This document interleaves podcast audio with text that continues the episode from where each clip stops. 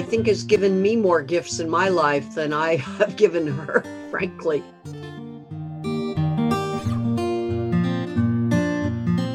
I see myself signing the papers with one hand, holding her with another, and her eyes are just looking and locked right on my face, right on my face.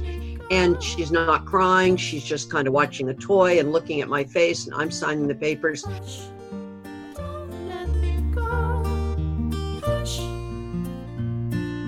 We just did what was in our heart and we tried to do the best we can. You know, reaching out and trying to give comfort and trying to give a home to a child who doesn't have one. I mean, it pretty much is, in some ways, that simple.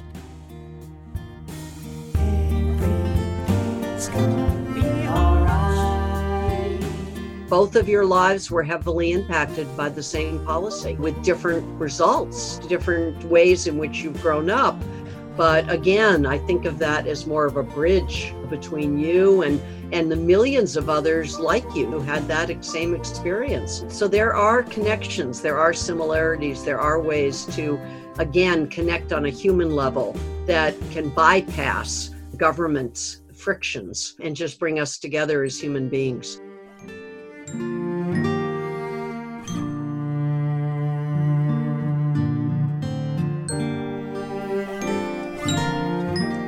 Welcome to the new episode of Oh Mama. We are not here to judge anyone but to hear all stories about Chinese women. In the following two episodes, we are going to hear stories about a mother and a daughter. The mother, Melissa Ludtke, adopted her daughter, Maya, from Changzhou, China 24 years ago when Maya was 9 months old. In the Tokyo Olympics, more Chinese discovered that there are many Chinese adoptees representing various countries. People are curious and asking questions. I think these two episodes could contribute to the conversation here and help more Chinese people to learn about this huge group of people who are mainly girls, the losses they have to endure, the lives they're living, and the families adopted these girls. So let's hear Melissa's story today. Hi, Melissa. Hello. Thank you for asking me to do this. I, I, really, really appreciate you agreeing to do this along with Maya, of course. So I feel, even though I've known you for five, six years now, but I'm still very excited to hear this maybe more intimate part of your story because I know the basic story, but not some of the questions here today. I'm very curious. So, first of all, can you do a brief intro of your family members for our audience? In the family that I created, you mean? Yes. Okay. In our family, we have two members, and I am the mother.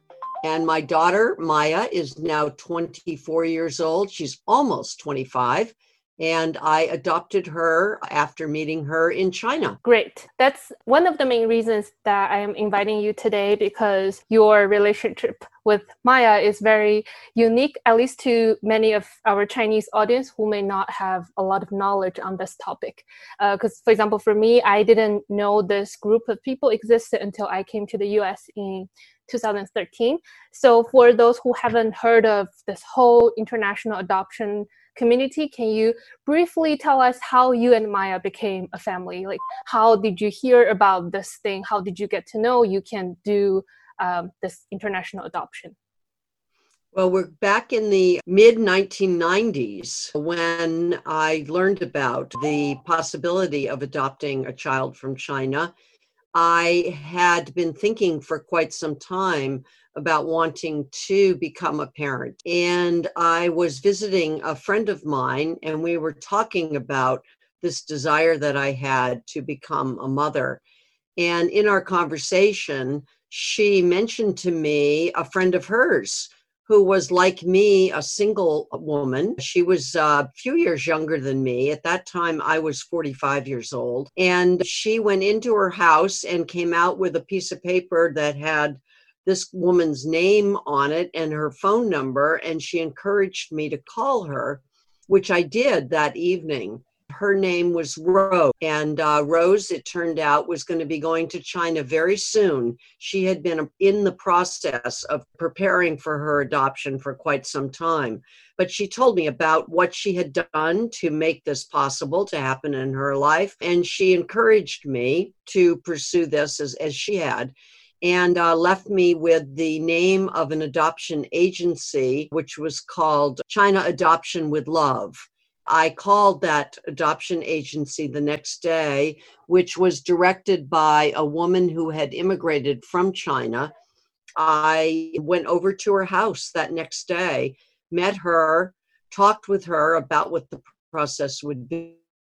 In fact, that very morning, I signed up with her to begin the process, which would end just about a year later with me in China meeting my daughter in an orphanage.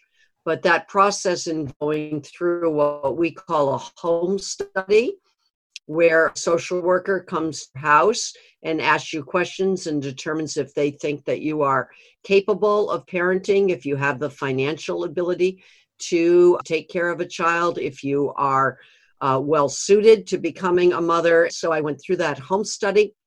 So then we proceeded with the process of the kind of payment would go to the orphanage, would pay for the services of the people arranging the adoption. Then I became part of what's called a travel group, in which there are anywhere from maybe four to eight to possibly 10 families that travel together to China to go through the process of meeting the child who they have been paired with through the Chinese officials, I think are in Beijing and do the pairing of the prospective adoptive families with the children who the various orphanages throughout China have said are available for adoption.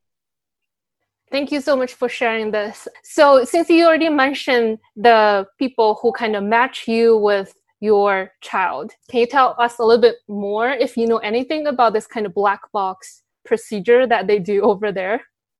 Well, that's a good description for it, the black box, because to my understanding, uh, there's never been a reporter or a family that's been admitted to that uh, area of the Chinese adoption operation. That has been sort of referred to as the matching room. So, really, all I know is that the paperwork that we fill out, in which we describe ourselves a little bit to people, we fill out the questions that the Chinese government asks us to fill out. And then each of our papers, I think with our picture on it, I think we include a small picture, go into this room.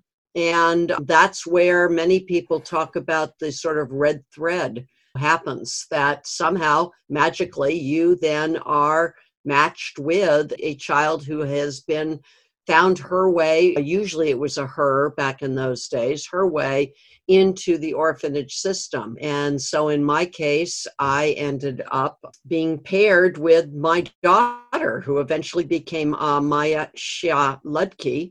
So that was what happened there.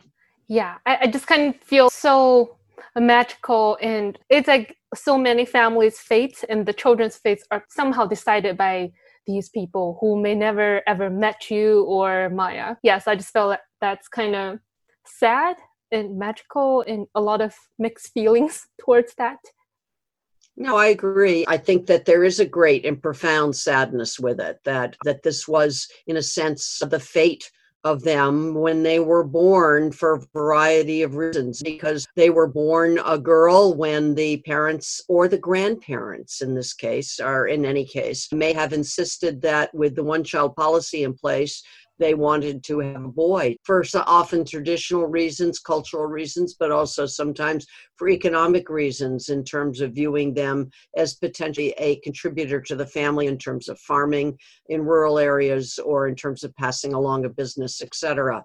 So that is why there was such an abundance of girls who were in the orphanage beds at the time that we were doing the adopting in the 90s. Now, that began to shift later on, and there became more of a gender equality in terms of boys and girls as more of the children filling the orphanages became children who were handicapped and not children related specifically to the one child policy. But of course, I think you're absolutely right. There, there's a sadness that comes along with obviously the immense joy that I felt at being united with this incredible child who instantly became my daughter. So I know every family they will receive a tiny, tiny photo of their child, the the pairing child. Do you remember the moment you got your photo of Maya? I do. I remember exactly the moment I got it and how I took it. It was a tiny, tiny little photo. It's like a square. And I never thought to take it and kind of blow it up into something bigger. But I noticed that when I got paired with my travel group, that most of the families had blown up the small picture and made it bigger. But I just kept carrying the small picture around. And I can remember the day I got it, I can remember driving immediately over to show it to various friends and um, immediately and this is kind of it's odd but i looked at it and looked for ways that we resembled each other and quickly found them in the idea that my daughter's picture she had a very round face and i tend to have a round face. And uh, she had of course that baby chubbiness of a sort of double chin and i tend to have a double chin. So i began to look at the things that we had in common I mean, obviously, I knew that we didn't have the biological resemblance, but maybe it's just a mother's instinct. How long after you got the photo did you fly to China? I don't remember that, but I think it was at least several months, but I could be wrong. I mean, probably three or four months at least. So I lived with the picture for quite some time. That was my only connection, aside from the records that we got that were supposedly the health records all in Chinese. I think that Lillian helped me to read a few of them, which kind of gave maybe health and weight and etc., and indicated that my daughter had no evident health issues that were there. And obviously that was reassuring to find out. So I had the health record and I had the photograph, and I believe that they may have come in the same envelope at the same time. So between the time were you preparing your house? Like did you get a crib or? I was doing a lot to prepare my house. And and again friends turned to me because I'd shared this news so widely that people began to reach out and in very kind and generous ways donate things. A friend of mine donated a beautiful crib. Her children were past the crib stage. And I remember my parents uh, driving up with some other furniture. My mother brought me a rocking chair, which I love and still have to this day. And I remember my father taking the crib back the day that my parents arrived and brought the bed that Maya would eventually move into when she was two years old. But yes, setting up the, the kind of baby room. And friends of ours arranged a baby shower which happened actually after I returned from China with Maya. But they were, again, very kind and generous in terms of the kind of gifts that they gave. By the time Maya arrived here, I did have a baby room set up. Yeah, I imagine that few months would be very exciting. And then now let's come to a time when you flew to China and actually hold Maya in your arms. Do you remember the moment that you finally meet in person? Yeah, the conventional way for this to happen, and the way it did happen for two members of our travel group. I remember two of our families did receive their babies and meet their babies in the lobby of the hotel where we all gathered around with them. It probably was overwhelming for the child as well as for the parents in retrospect, but we were all so excited we couldn't help ourselves. But in our case, in our orphanage at Changzhou, five of the families of the eight that traveled were meeting their children in Changzhou. So we took a bus that was about maybe an hour's ride from Nanjing, which was the provincial capital. And we arrived in Changzhou, checked into our hotel, and the next day we were going to go to the orphanage. And so we arrived, our little bus pulled into the courtyard, and we were walked up this flight of stairs and into a room. And I remember that there were two things. One is that there was tea made for us, and the other was that there was a big bowl of lychee fruit on the table, and that was sort of there. And and we waited for quite some time. It was in June, so it was a little bit hot, and all of us, of course, were just incredibly nervous. We were nervous together, wondering when the babies would arrive. And all of a sudden, I think it was Lillian who said, The babies are here. And the caregivers, I later saw this in a video that I had given my video camera to someone to take pictures, and they'd taken it outside when the caregivers were lined up with the babies and they walked them in one by one. So there were five of them coming in. And I believe Maya was uh, either second or third to come in. And um, as she came in, she was sort of resting in, in her caregiver's arms. The caregiver passed her to me what would happen, and we saw this in the hotel, is that the babies would understandably cry because this caregiver who they were so used to and held close to were suddenly handing them off to this stranger. And of course, the stranger didn't look anything like any of their caregivers.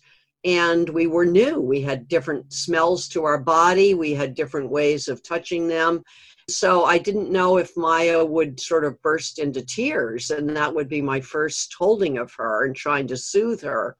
But in fact, she just immediately was somehow comfortable in my arms. And I remember that we then sat down in the couch because we had some paperwork that we had to sign.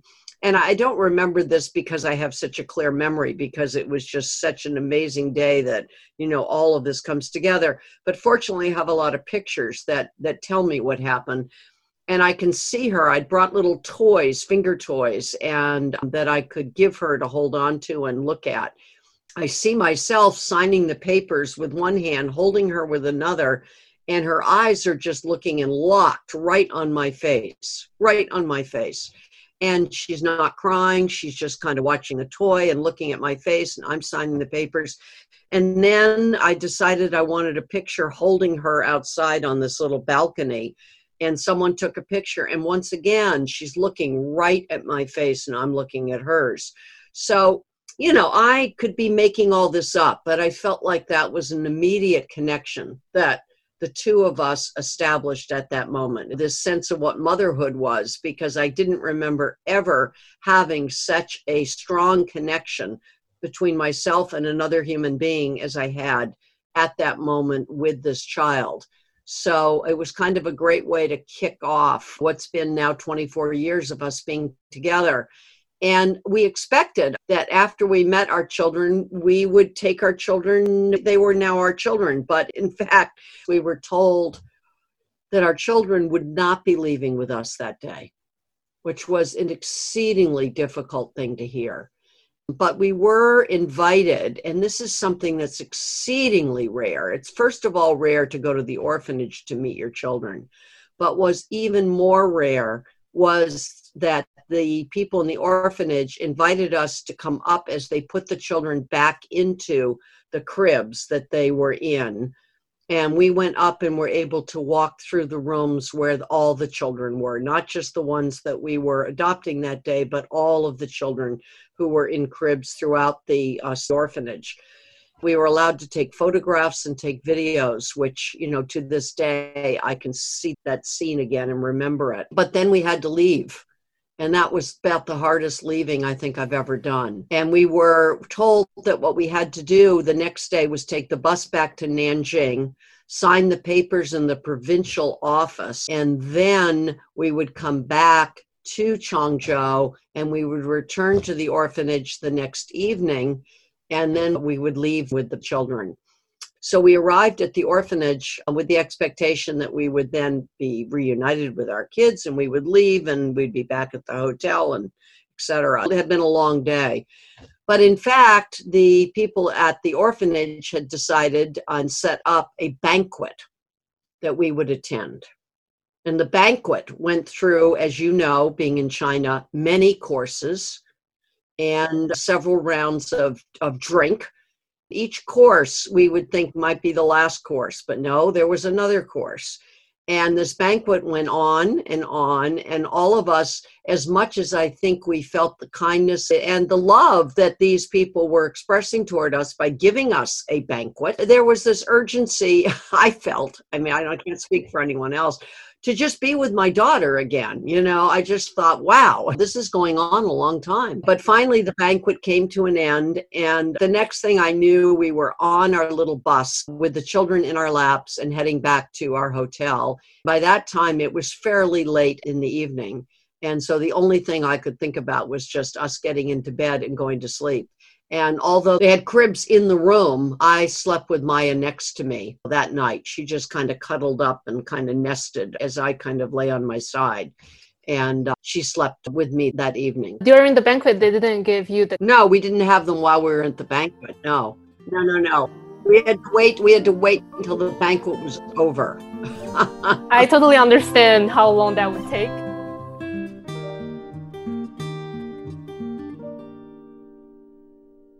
Now you have Maya. Yes, finally. Do you feel like you need to learn how to be a mother, how to feed her, how to meet her basic needs?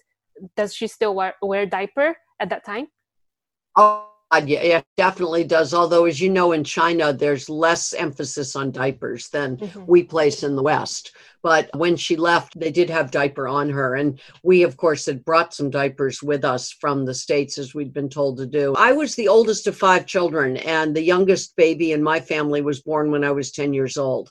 So, my goodness, I mean, I learned how to diaper kids and learned how to give them baths and all of that. Not that I was specifically told to be my mother's helpmate, but because I was so intrigued by these little babies. I mean, one arrived when I was eight, one arrived when I was 10. So, of course, I mean, as the oldest girl in the family, I wanted to do all of that and wanted to be involved. So, I felt very confident in my skills in terms of the sort of physical care of her. I'd done babysitting. I'd been a nanny. I mean, I had a good, good understanding of how all of that. What, of course, one never understands if they're going to be good at, or even if they've succeeded at, is you know the emotional well-being of children and sort of how you prepare them eventually because that's your job as a parent to be an independent being and to have the capacities to function well in the world so, I mean, what I can say to that is that I hoped that I had those qualities, that I felt like I had good friendships, that I'd nurtured well, and that I also had uh, previously written a book about being a, a single mother, and I'd interviewed many, many mothers about the raising of their children, and particularly as single parents. And so I think those conversations and actually pulling together all that material and writing that book had given me a really wide frame of reference for the different ways that parents went about the task of trying to do the best they could in terms of preparing their kids, both physically and emotionally and socially, for the tasks of becoming a really a functional adult. So that's something I'm still working on and hopefully getting better at but I don't think you ever start off feeling that you have all the answers. I think you learn and then you ask.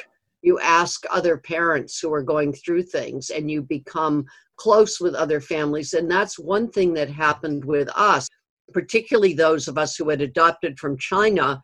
We came together in organizations called Families with Children from China and those organizations, which had hundreds of families, sometimes a thousand families in a region together, not only did we come together physically with each other where we could share lessons, particularly about the adoptive experience and trying to bring resources to learn about how we parent children who are adopted, who have lost their or family of origin are being raised in an adoptive situation that puts on different layers of emotional well-being and trying to do whatever we can to give them the resilience to to deal with that sorrow with that loss even as they're experiencing this growing up in the family that they have.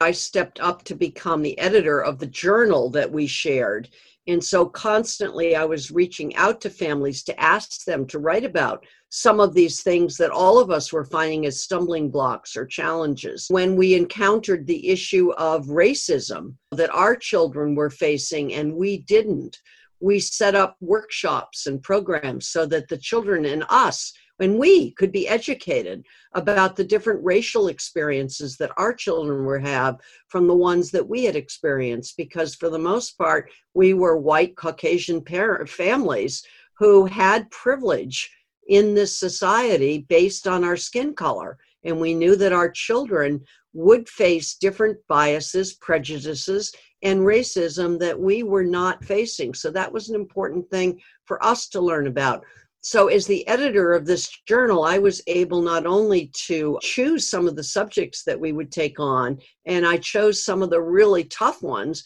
and asked people to write about it. So I had an exposure to these parts of this experience that I think a lot of other people didn't have, or I should say, a very intimate, up close exposure, because I was editing those stories. I was talking with families as they were writing their experiences, etc. That was a gift. I mean, I felt like I did this in many ways as a way to give back to this community what it had given to me but I realize in retrospect how much I received back in the sense of being the person who was doing this. Yeah, I think one of the things that I'm most amazed about this whole international adoption community is the existence of the community. It's like so many people they're constantly talking about their experiences and then they're empathetic towards each other and they just kind of support each other so i, I kind of learned a lot from this community as well because after seeing this community i was like i need to build something like this for my people so for people like me yes i think that was very amazing that you have this organization support there. You know, what I want to say is that what we started to do was to really listen to the experiences of the Korean adoptees because that wave of adoption had happened in this country as a result of the US involvement in the Korean War and the children who were left in orphanages by parents during that time. And that became the go to country for families in America who wanted to bring a child from Korea into their lives. And they did this at a time in American history, the 1950s and early 1960s, in which there was this sense that America was colorblind, that there was a sense that we were a melting pot, and that if you came in and you were part of a white American family, that you were part of a white American family. Okay. And parents didn't realize it was sort of this idea that if you're now one of us, that we're going to just treat you the same, we love you the same, and so everything will be taken care of. And the Korean adoptees, as they got older and they particularly got to college age, which is what many of them are about, when we became the parents of children from China who were very young, we were listening to these Korean adoptees and they were saying, no, no, you don't. No, no, no. You, when you're raising a child of color and you're a white family, you have to acknowledge that difference. You have to actively acknowledge, you have to support that child you know, etc., in this broader society. And it was from that experience of listening to the Korean adoptees share the experiences that they wish they had had in their families, that their families had been part of a larger community and their families had addressed these issues, that we we basically standing on their shoulders created these organizations so that we would try not to make the same mistakes that had been made before. Hmm, I see. Hmm. Yeah, I definitely see a lot Korean adoptees online on YouTube as well. So how did you explain to Maya about the situation about your relationship? You mean about our relationship, the fact that we look different? Well, that was, I mean, one of the things about being an adoptive parent of a child from a different uh, country and a different ethnic group and who is of different color and whose facial features are different is that you both know this very quickly, right? I mean, it's unlike some of the private adoptions that take place in America or adoptions of Caucasian children by Caucasian parents. And one of the things that's been discovered in that is that there are many adoptive parents in that case that that never get around to telling their kids they're adopted and then later their kids find out and the kids are very angry that they haven't been told. That was never an issue with us. They knew that. And one of the great things is that people started writing books that we could read to our children. My friend who had been the one to tell me about Chinese adoption, was one of the first ones to write an amazing storybook that I immediately bought and started reading to Maya. So we had these stories to tell. And one of the things I did from a very early age is I began just telling her stories before she could really comprehend what they meant, but the story lived within her about the story of me taking a plane and flying to a different country and meeting her and bringing her home to where she lives today. So all of that was built into I'm sure she doesn't remember because these stories were told while I was in a rocking chair and she was an infant and, you know, maybe through when she was a toddler. But from the very beginning, those stories were something that she learned both from reading storybooks, but also me just, you know, telling the story again and again. And as I say, it was pretty apparent to her as soon as she got to an age where she could focus and look and see herself in the mirror and see me that you know that we we look different. And we, we were with other families. Oftentimes children didn't look different than their parents. So there wasn't a topic that you could hide from or run away from. And one of the important things i think that i learned early on which i think came from maybe her child care people, but also from me reading things, is just answer the question the child asks. Don't think you need to give an encyclopedic answer. The child asks a question, answer it honestly, and then stop. You don't need to go into a huge explanation at that point, but always be there to answer the questions. And also, one of the things that would happen repeatedly and this wasn't so much something that I remember specifically with Maya, but I heard about it from many families, is that they would be out in their community. They would be with their child. They might be in a line at the supermarket or whatever. And people just felt they had the right, while the child was present, to ask them any question they wanted to. How much did you pay for your child? Did you, you know, et cetera, et cetera. And so, as a parent, one of the things you always had to be prepared for was to be able to be responsive to your child after a situation happened that was awkward or or challenging for that child to hear or whatever. So together we learned and shared the ways that we would respond to this. You know, there was curiosity. People were curious but they would often ask questions seemingly blind to the fact that the child was standing right there while they were asking these questions that weren't appropriate to be framing in the way that they were with the child being a part of it. So that was another thing that we had to learn how to kind of cope with. But again, through having our journal, being able to share our stories, being able to come together in gatherings and large gatherings to do activities together, we would always celebrate the Chinese New Year together. There might be 400 families that would come together. We'd do it at a children's museum. The kids would play, the parents would have a chance to talk and mingle. So there were a lot of these opportunities to to share sort of wisdom that came out of our experience. I see. Yeah, I interviewed a mom who adopted three girls from China before, and she was like, when other people asked her, she just kind of said, "Oh, I left my Chinese husband at home." to kind of explain why these kids don't look like her because she didn't want to really explain what's going on. You said that kids ask questions. So did Maya ever ask about say, "Oh, where's my parents? Why didn't they raise me?" or "Do I have a dad?" That kind of question. Well, those are a lot of questions all at one time. You know, to my memory, and you can ask her, to my memory, she wasn't a kid who was absorbed by what she had lost. And she didn't question me about those things. Sometimes when she celebrated her birthday, you know, I would make an effort to remember her family in China. But it wasn't something that was provoked by her constantly asking me. Now, that is not to say that there weren't other kids who had the exact same experience she did who didn't constantly ask their parents these questions, and they certainly had a right to. And I would have been happy to respond to them. But Maya was not someone who lived with those questions being foremost in her mind. And if she had them in her mind, she didn't vocalize them to me. So either she wrestled with these issues herself or talked with friends of hers who had been adopted and asked them these questions. But it wasn't something that she brought to me and asked me to answer that for her. And in terms of not having a father, that was something that we talked about occasionally.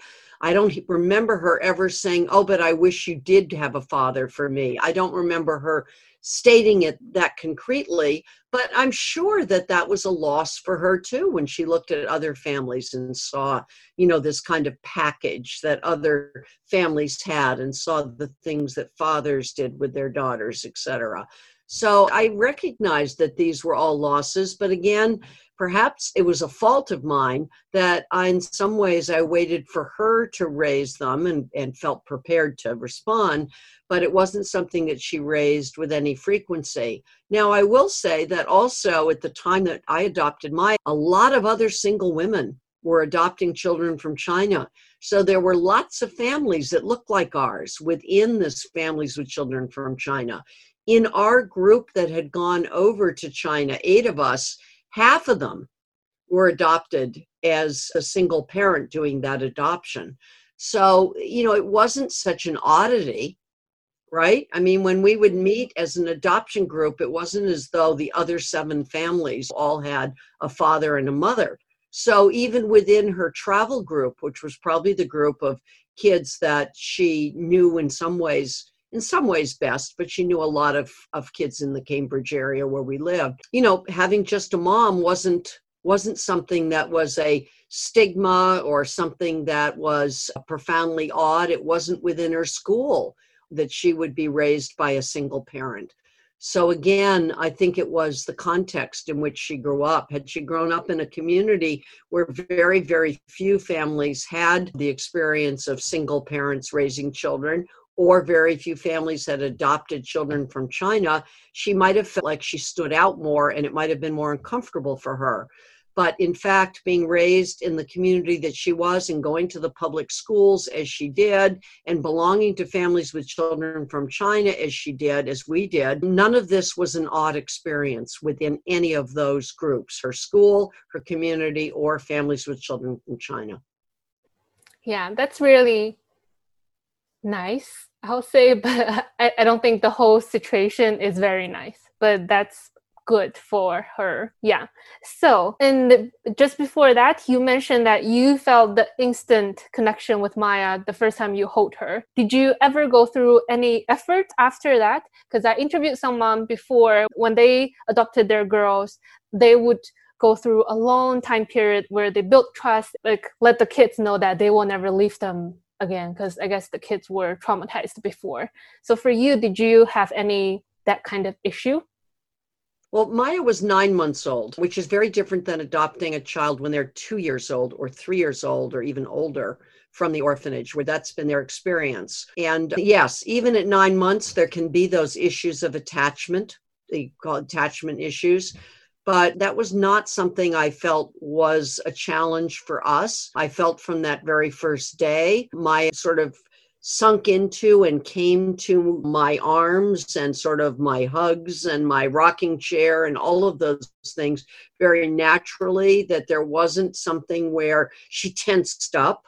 That can be a signal to you if the baby tenses up rather than kind of falls into and relaxes in one's arms, that they don't feel secure in that place. It would be like us, you know, walking toward the edge of a cliff and our body suddenly. And I don't think I ever had the sense that Maya felt a risk or a danger that I was going to leave her, that this attachment that we had was going to disappear. I'm kind of a big hugger, so I would always hug her. And, you know, when I left her at daycare, I'd always hug her. There would always be that physical connection. And to this day, it's my tendency to do that. She's not as wild about it now as maybe she was back then. But, you know, it's just been always my tendency. So I didn't ever go through any kind of specific process of making her feel as though she was more attached to me because I think that very naturally that feeling existed, or at least I felt that it was there. But as the you know editor of the journal, there were ones in which I wrote about, and we talked about this in the journal of people talking about going through the process of you know working through attachment issues would be what it would be called, and working through the process, which is fairly well known you know, in psychology of how you work with a child who has been traumatized, doesn't feel that natural attachment, and you as a parent give them the trust um, that you're talking about. So that is certainly something I don't want to pretend that that didn't exist within our broader community. But again, within our family, that wasn't something that was an issue for us. That's great. I just kind of feel like it's so beautiful that you have the instant connection and everything.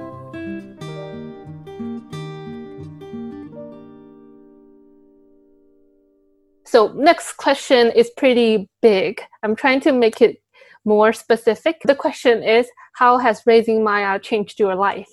So, I feel like this question will worth an hour conversation here. Raising Maya has made my life what it is. I mean, this is the experience that for some reason I knew I always felt like I I wanted to have, but you know, not looking at it from a selfish point of view, I felt that I did have the skill set that would enable to me to be a good parent to a child.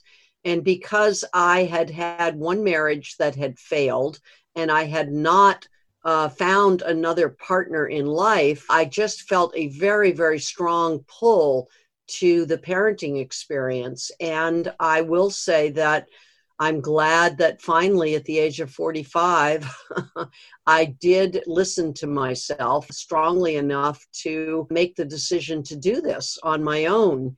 And I just feel like I, I, can't even begin to imagine my life without it. I just can't even begin to. I mean, as far as I'm concerned, looking back on my life, you know, this quarter century, 25 years, has been the most meaningful part of my life. I can't imagine going through life without this experience and without being her mother. It just doesn't seem possible. Of course, it was possible. I didn't have to run into a friend who gave me someone's number who sent me to China. I mean, that's part of what I think about is that red thread. All of this has a sense of a meant to be moment. So, no, I totally see the world through the lens of being Maya's mother. I mean, I see it now in my climate activism. I've become a climate activist, and part of it is really driven by the fact that I am a mother of a child who one day hopefully will become a mother of a child. It's a kind of generational promise that I make. I always used to say to Maya, my job is to keep you healthy and safe. I mean, there were other ones, but you know, that on the playground, my job is to keep you healthy and safe. And my job still is to keep her and the children she'll have healthy and safe. And that, from the lens of being her mother, has led me to be in totally, totally engaged as a climate activist. Because if we cannot provide a livable climate for generations to come, then we're not only endangering their health, we're endangering their safety, we're endangering everything that is about being a parent. So I would say that, you know, Maya coming into my life has reshaped my life totally, absolutely, totally. And the fact that I'm now writing a, a, book about events that happened back in my 70s that ended up having an influence on the issue on women's rights, I want to tell that story because I feel it's an important one to leave for my daughter and it's important one for her to have left with her to share with her daughter. And when i say that it's not just her and her daughter it's that next generation of girls and boys young men and young women and then the future generations. So there's this notion of generational storytelling that we learn from the stories that we tell each other generation to generation. And with climate upon us now and the crisis that we face you know, I just feel like if I don't do what I can with that, that I'm also not acting as I should as her mother. So it is profoundly, profoundly every single day changed my orientation life into how I live it. Yeah. And on a side note, I definitely tell your story to my friends as well. So I kind of feel like I am also trying to carrying your legacy to some place. Yeah. So I definitely tell people about you, like this amazing woman I met when while I was in Boston. Yeah. So I, I wanted more people to know your story. I will say men who look at fatherhood can look at fatherhood in the same way. But mothers seem to have the societal job of thinking very generationally. You know, once they are raising a child, it becomes part of who they are in their identity to think about preserving things for generations to come. before I was a mother, I, I may have intellectually understood that, but I didn't understand it in the way that I did once I was her Mhm. mother. Yeah. So about this part, I have one more kind of comment, I guess, because when I read a lot of stories in Chinese about the international adoptions, a lot of people will say, "Oh, these white Caucasian family, they're like saint. They spend a lot of money and then help these kids and blah blah blah." So how do you feel about this kind of? You guys are the same feeling, thoughts, comments? You know, Maya, I think, has given me more gifts in my life than I have given her, frankly. We're not the, the kind of white saviors. I just don't think about that at all. I can only talk for myself, I can't speak for the larger community. But, you know, when you understood the one child policy that was happening in China, and you understood that these girls were being given up by their families because of a policy that the government had put into place and that these children were potentially going to grow up in an orphanage situation without a family and in China in particular to not be connected to a family. I mean it's just I mean family is a cultural block a foundational block of who you are, you know, in China. And, you know, it really is in any society. But there was just a feeling on my part once I learned more about the situation and the circumstance in China and the fact that the orphanages were were filling up, you know, with girls who had been found, like generations before us who had responded to the situation in Korea or responded to the hunger in Ethiopia or responded to the situation in many countries around this world. You know, in Russia, in Romania, I just think that Americans have it within their own hearts and within their own ability through the situations where adoption agencies are set up to make it possible that there is sort of a desire to reach out and to give children families. Beyond that, we just hope that we can do well by them, we can do right by them, that we can be the parents that they will come to love and they will come to need, and that we can be in some ways a way to you know help them through the sorrow and the sadness at, at, at what the circumstance is that put them in the orphanage but to simply not respond to that kind of situation that we that we know about. I, I, don't know how else to explain it but you know I, I think the answer is that we just did what was in our heart and we try to do the best we can. And beyond that we don't pretend that we're doing anything that is greater than just who we are as human beings. You know reaching out and trying to give comfort and trying to give a home to a child who doesn't have one. I mean it pretty much is in some ways that simple. Mm-hmm after you had Maya, have you ever thought about having another child through different ways? I know a number of the families in our adoption group went back to get a second child from China because they wanted to give their children a sibling and they wanted to have the experience of having raising two children and but none of the the single parents did. I just felt that I was 45 years old and I just looked at what I thought was my capacity. Also, living not in a place where I could have a big home with several bedrooms and the rest. I really had two bedrooms, one for me and one for Maya. And also, the expenses of living in the place that I live in were very high. So I think I took a very practical look at it. One that I think, you know, if there was any aspect of this that Maya raised at times with me, it was the fact that she was being raised as an only child. Not as much about the absence of a father and not as much about curiosity about, you know, her birth family. But really, the idea of not having a sibling, I think, was the challenge. She has cousins, and she's close to her cousins, and that's great. But I do wish in some ways that I had had the ability to do it. You know, maybe had I been younger, maybe had I not been living in a city that was pretty expensive in terms of just the square footage of the place I could live in and the cost of the childcare, and also the capacity I had to earn a living while I was also trying to be a good parent and an available parent to my child.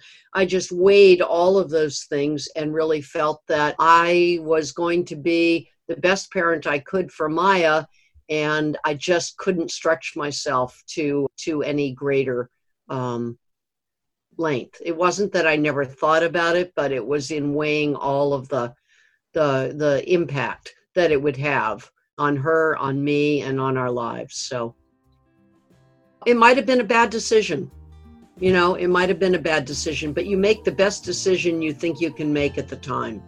To your question, maybe it was the wrong decision, but it was the decision I came to, weighing all the factors that I had. Mm-hmm. Yeah, definitely. I was just curious. I was not being judgmental or anything.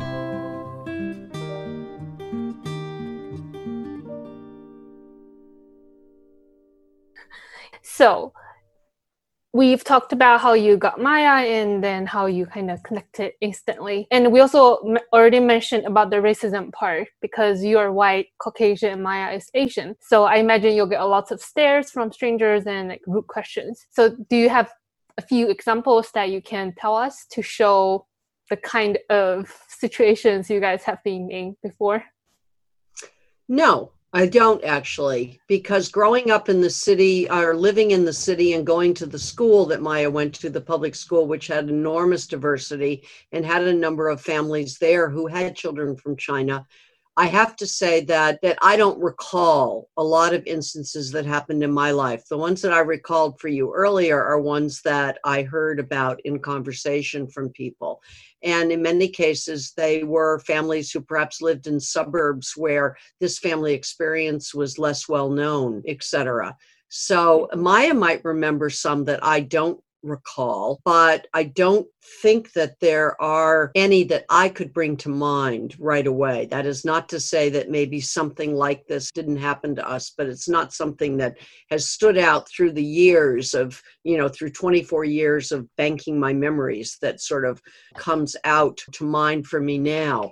What I think is more the issue is what happened when Maya was out in the world herself without being there with me and experienced a different experience in the larger world because of the reactions to her as an Asian girl, young woman, etc., when she wasn't in the larger world that maybe our family created of the sort of Caucasian privilege, the white privilege. I wish, in retrospect, that she had potentially shared more of those experiences of what she was confronting in that, you know, in people maybe making comments about her eyes or comments about who she was or putting stereotypical notions onto her because of how she presented herself to the world.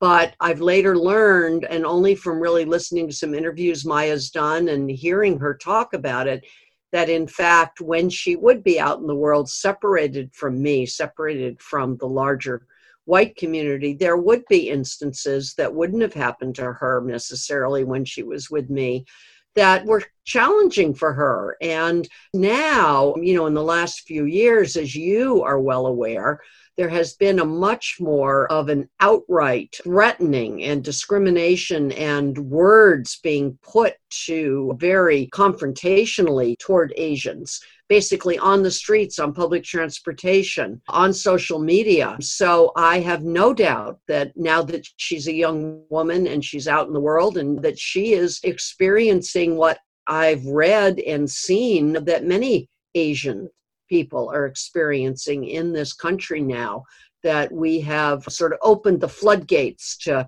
this Asian prejudice and bias that's come out so strongly, in part because of our last uh, president who made it a point of, you know, of being critical of what he called the Asian flu or the Kung flu or whatever. And that just opened the floodgates to this. So I'm obviously so much more aware of it now than I would have been then. And I think it's so much more present or blatantly present now than it was when Maya was younger and living in just this community, which was perhaps a little bit of a safer space for her. Definitely. Yeah. I, I feel like, because when you talk about she kind of have a bigger Caucasian family and then herself, I kind of feel that must be lonely in some way. Even if you're very empathetic, you you cannot like hundred percent understand what she had to go through? No, there's no way that I can 100% understand it because I don't face it every day. You know, I don't face it when I get on to public transportation or whatever. So, no, there's no way that I can understand it fully. I can understand it intellectually. I can read about it. I can understand it in that way, but I can't understand what it's like to to live in that every day. Definitely. I feel I, I kind of look forward to talk about this part with Maya because I can feel maybe we'll have more similar experience since we both are Asian. So, in a more historical perspective, this mass in international adoption from China is one unique situation. It likely will never happen again. How do you feel like being a part of this history?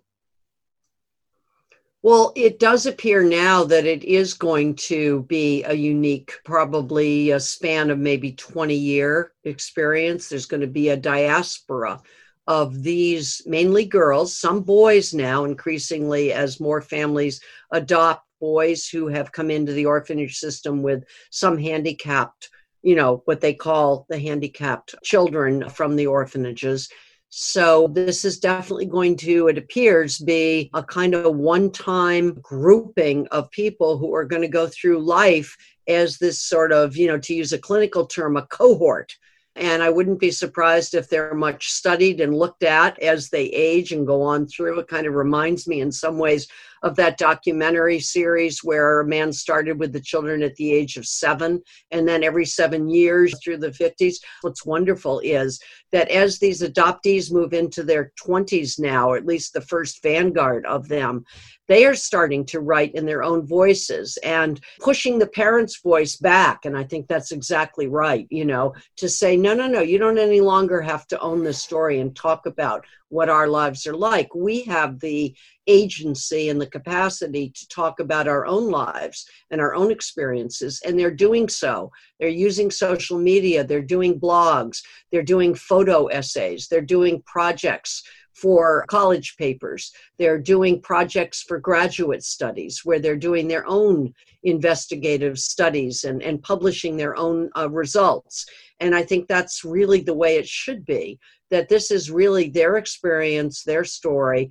And I hope that they do continue to tell it because I think that this is an opportunity to understand what happens when one country decides that they're going to limit their population and the limitations that they put on it result in those children being adopted into a different society into with families of a different race and i think these are going to be pretty much invaluable stories for us as we become a much more diverse multicultural global society to understand this experience and i think these girls have a lot to share. And if they're willing to do it, I think that there can be an enormous amount that can be learned from so many of us. And as we see the tensions build governmentally and politically between China and, and the US, I've always hoped that these girls in some way could be a bridge of sort of human connection between these two societies so that we don't lose the sense that there are things that connect us just as there are these political issues that divide us. But that's a lot to put on them. So I'm not going to say that they have to play that role. They may not want to, and that's fine. But in my vision, in my imagination, I've always imagined that they could play a key role in reminding all of us as peoples that there are things that connect us that sometimes can be larger than these issues that we have that divide us. But those are their decisions to make. They're a pretty strong group, and they've had this understanding from the very beginning of their lives that there is something to the notion of coming together as a community and finding one's power and voice within that kind of community. So I just hope they'll continue to use it in ways that that both teach us. You know, there are now these Facebook groups and I belong to some of them in which parents are invited to listen, but they're not invited to comment. And I think that's fine. I think that's great. I mean, if they want to listen and try to learn from what they're hearing from the, the children that we all raised, and we can perhaps learn a lot from listening to them. But no, your time is up. No, we don't want to hear your voices. You're not part of this conversation. But if you want to listen in and learn and be educated by what we're saying, and you want to really hear what we're saying, that's fine.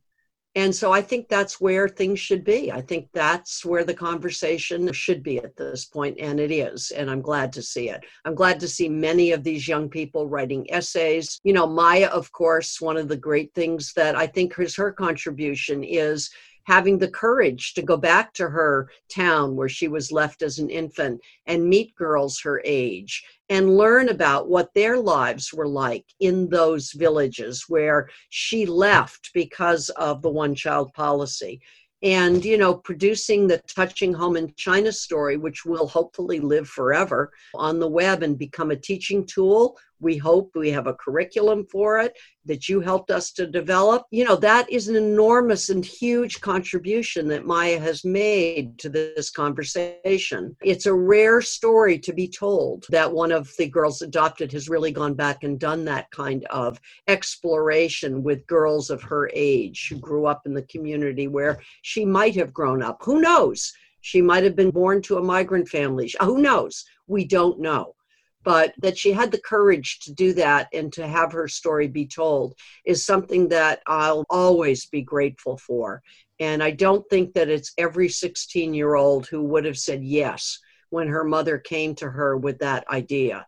And it's something that I just have felt it was an incredible gift that she gave back to her community in having the courage to say yes and going to do that. Yeah, definitely. Now I can feel honored that I am about the same age with Maya's group, so that we kind of kind of grow up together, and now we may become mothers around the same time. So I'll definitely continue to follow the group. Well, your life too was impacted by the one child policy in a different way. So that's another sort of bridge that you have to understanding kind of the sadness that can come with that and you know the decisions that are made by either government officials or sort of forced on families to make in response to a policy that's been put on them. I mean, both of your lives were heavily impacted by the same policy with different results, different ways in which you've grown up. But again, I think of that as more of a bridge between you and, and the millions of others like you who had that same experience. So there are connections, there are similarities, there are ways to, again, connect on a human level that can bypass government's frictions and just bring us together as human beings. Thank you so much for your time. And thank you. This has been fun. Thank you so much. Bye bye. Okay. See you later.